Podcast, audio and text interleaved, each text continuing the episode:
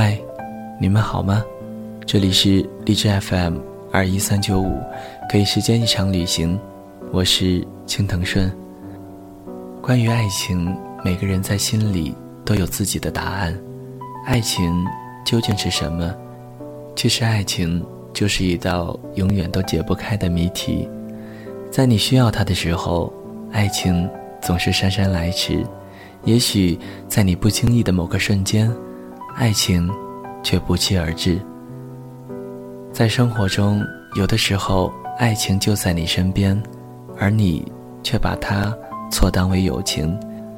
当有一天你幡然醒悟的时候，却发现，曾经在你身边的爱情，却已渐行渐远。有的时候。一次遗憾的错过，是为了下一次美好的遇见。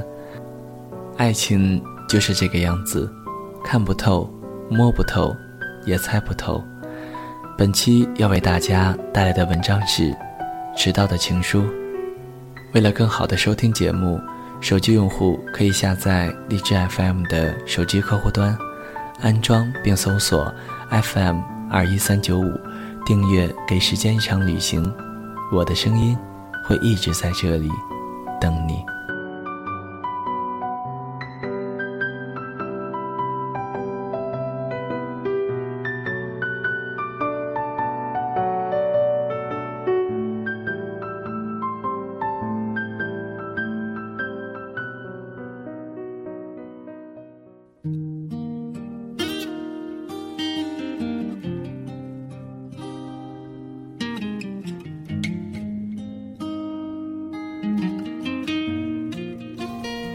有一点忧伤，还好，就蛋那么大。莫小果放下老杨打来的电话，心情如是说：“老杨是莫小果对老友的昵称，其实他们都不老。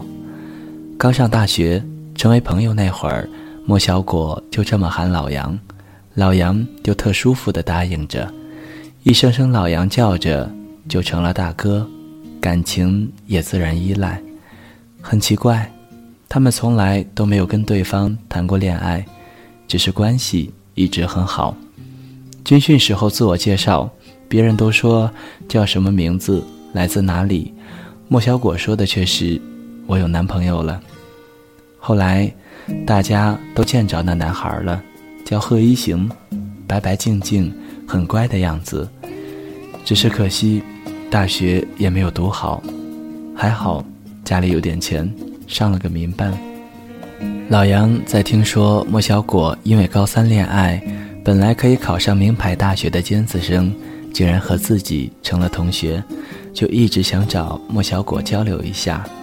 他说：“我高三一年，每天收一封情书，可是我一次都没有理会，一直等到高考结束了才答应。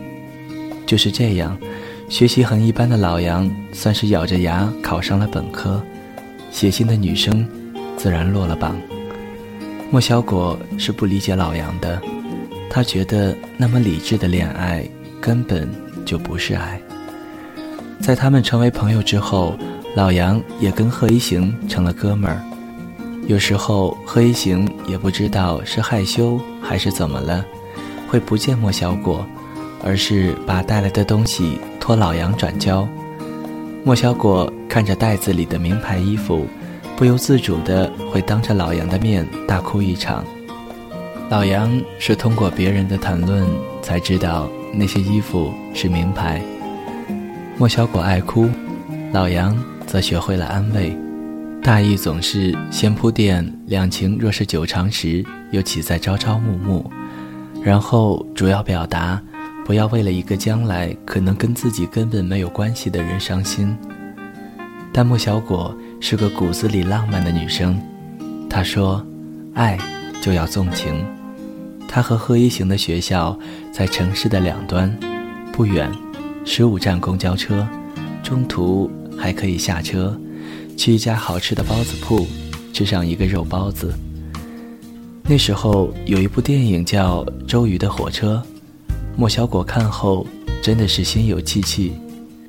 贺一行不是一个热情奔放的人，他似乎并不喜欢大名大放的感情。因此，莫小果每周末雷打不动的出现，成了他很大的负担。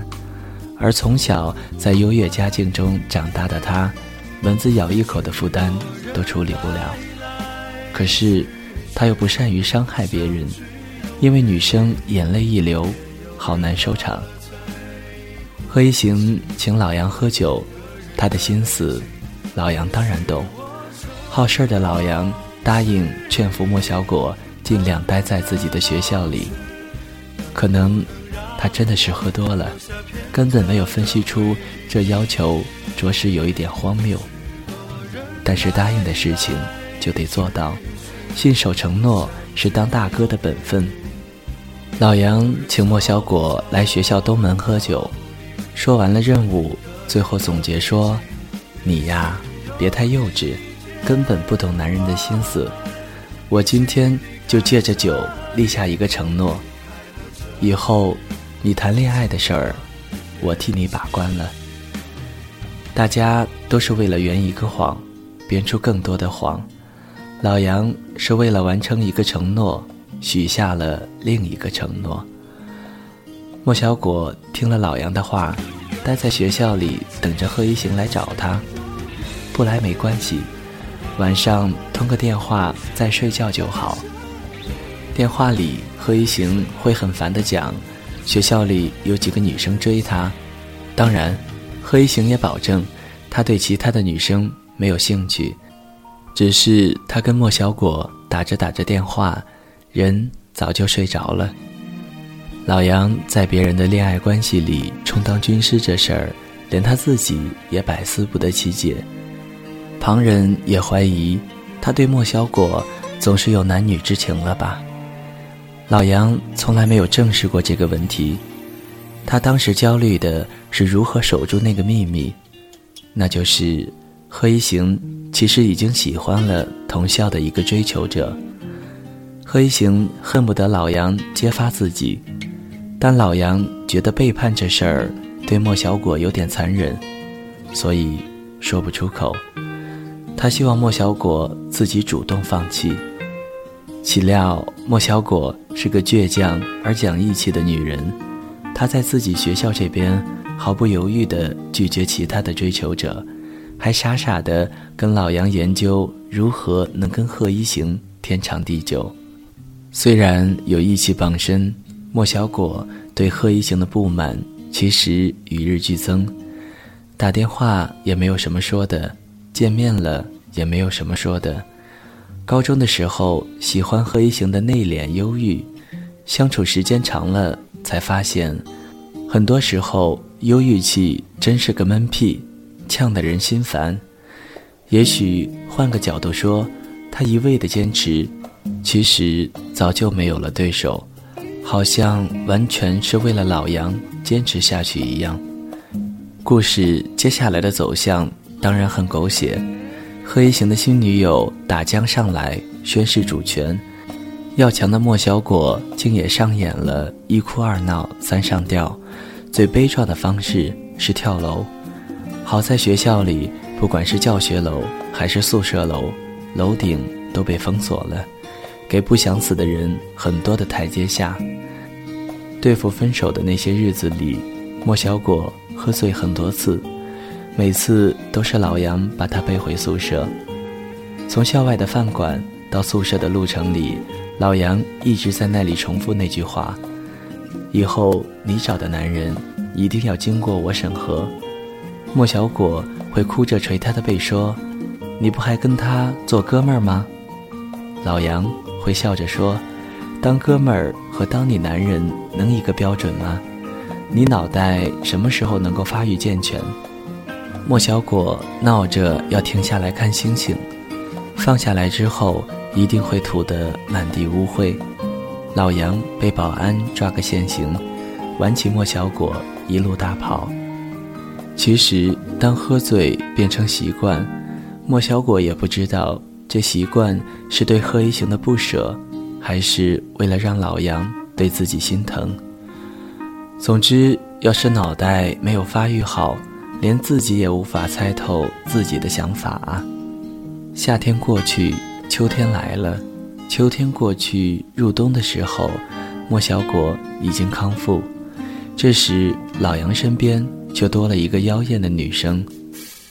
莫小果心说：“你对女人的品味也够糟的，也需要我来把把关吧。”但是他没有说出口，他自觉地退到同学间应该遥望的角度，不想，却迎来了迷途知返的前男友何一行。荷尔蒙旺盛的年纪，友情从来让步于所谓的爱情。直到妖艳的女生被人用豪车接走，给老杨戴了绿帽子，贺一行被现女友以死相逼领了回去。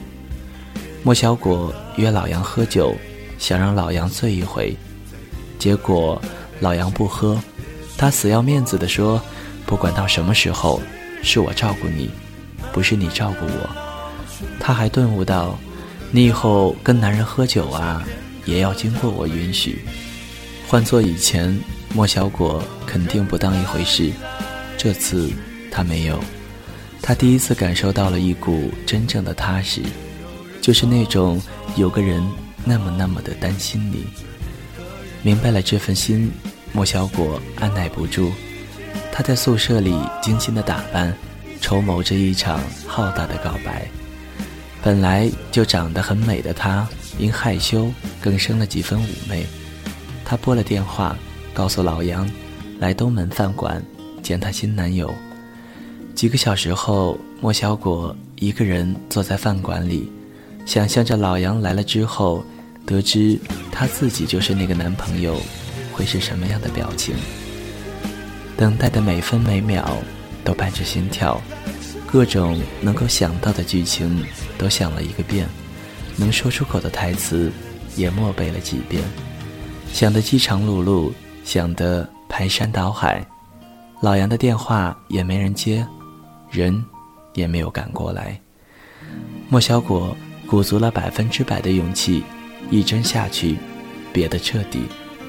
失魂的莫小果走在平时醉酒的路上，想着老杨背着自己的情景，心都要碎了。不想此时一个熟悉而又陌生的声音钻进耳朵，循声望去，竟然是喝醉的老杨，在舍友的搀扶下，嘟嘟嚷嚷。莫小果冲过去，把他抢进怀里，扶着他往宿舍走。这不长的一路，老杨的酒话里诉说的都是对他的衷肠。莫小果心里真的美，原来他不去赴约，自己喝闷酒，是不愿意我跟别人在一起。可是万万没有想到，第二天酒醒之后的老杨什么都没有说。就像外星人消除了昨晚的记忆，这样生硬的忘记，让本来敢爱敢恨的莫小果也懵了。所有想说的话和满心的欢喜，竟然也没有了合适的语境。大学毕业前，老杨和莫小果也跟风学人家考研，正赶上那时有个喜欢老杨的女生。每天一早排队去教室给他们占位子，可是他们却不常出现。不知道那个女生每天看着两个空位，心怀何种感想？喜欢的食物链里，有些人始终学不会弱肉强食。空着自习位子的两人，通常都是在看电影。莫小果最喜欢浪漫清洗爱情片，老杨。总是忧愁地望着他说：“你这么傻，以后可怎么办啊？”莫小果不以为然：“不是由你把关吗？”转眼就毕业了，老杨命还不错，去了上海的一个好单位。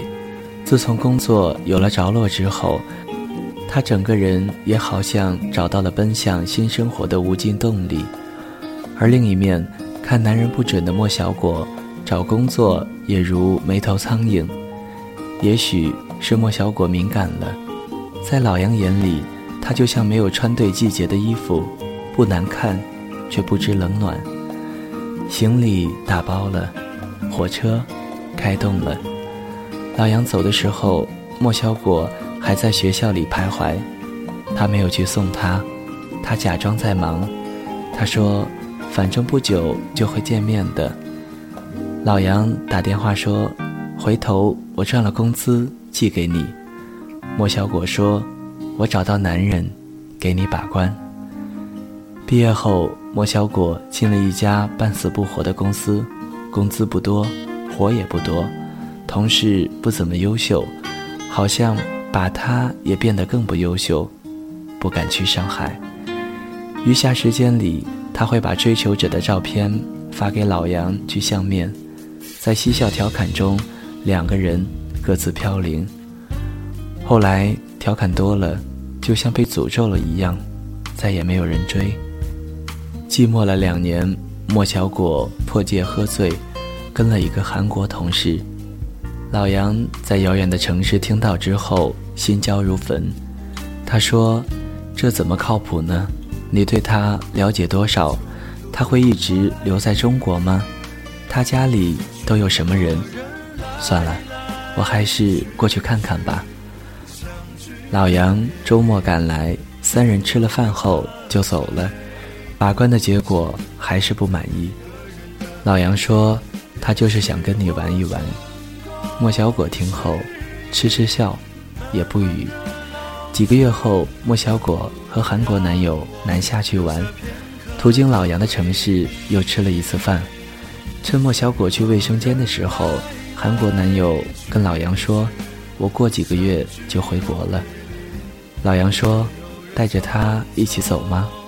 韩国男友说：“我也不知道。”老杨起身挥了他一拳，人是没有打着，场面有些难堪。回来的莫小果挽着男友，哭着骂老杨：“你打他干什么？你有什么资格打他？他是混蛋，你呢？别的男人你都看不上，那你要我吗？你娶我吧，你也不娶，你干嘛要对我好？”莫小果的嚎啕大哭。引来天空的一场磅礴大雨。那个夜晚，三个人一个都没有睡着。一年后，因为其他同学的事儿，老杨和莫小果又联系上了。韩国人回国之后，莫小果经历了几次短暂的相亲恋爱，只是至少有两回不知道对方为什么突然就冷淡了，连到底哪里被嫌弃了也没有搞清楚。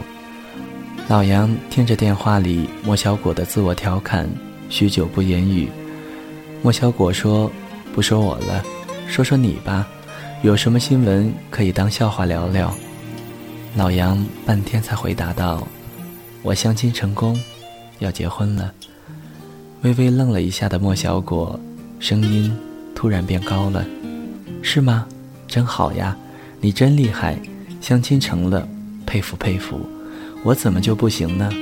我相了多少个啊，会员费都没有少花。可能就还是你说的，我看男人的眼光太差了。估计就是好人在我眼前晃，我也不知道什么是好男人。人家长的眼睛是眼睛，我长的眼睛就是个玻璃球。完蛋了，完蛋了，我就一辈子当尼姑吧？不对，干嘛怨人家尼姑啊？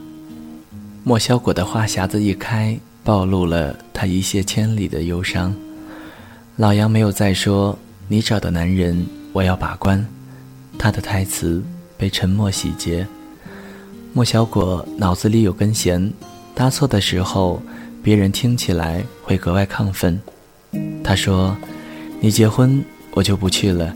我现在唱首歌送给你，名字很好，叫‘你一定要幸福’。”老杨很错愕，他叫我了，我得挂了，然后就滴滴滴了。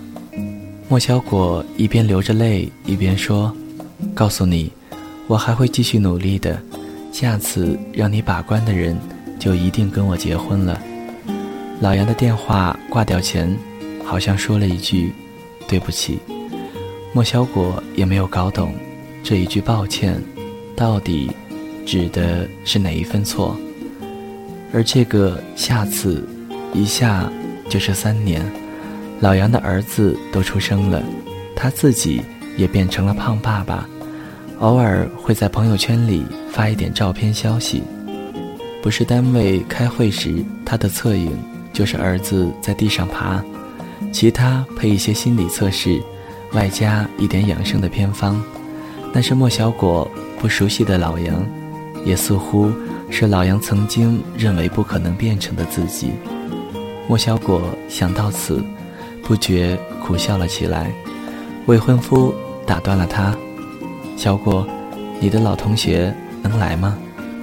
莫小果掩饰着失落说：“嗯，不来。”未婚夫有点困惑，还想接着说什么，见莫小果的表情，自觉地咽下了。莫小果的未婚夫是那种已经学会了画中画的大人，那些什么“不只是老同学吧”之类的疑问，何须问出口，都懂得。只是当他转身去忙的时候，好像听到一句。来不来，已经无所谓了。这句话虽轻，却清楚，像心是自己跳出来讲的一样。对的，老杨就是那个老同学。莫小果打给他，问他能不能参加同学会，把关一下他的未婚夫。老杨抱歉地说，有一个工作会议。就这么把对莫小果来说如此重要的事情给回绝了。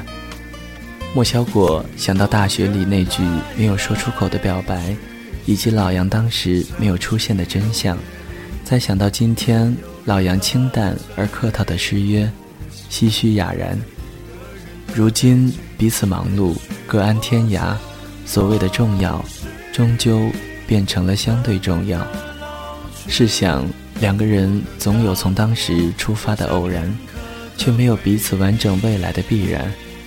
莫小果是大人了，可以理解的。挺好的，就这般，在你获得了庸长的幸福之后，我也才敢寻迹而来。莫小果在心里说：“只是为了你曾经担心我，未来的我，也一定要好好的。”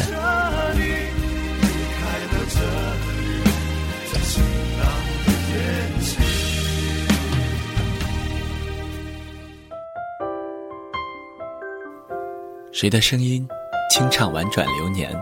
谁的双手挽起千年不变的誓言？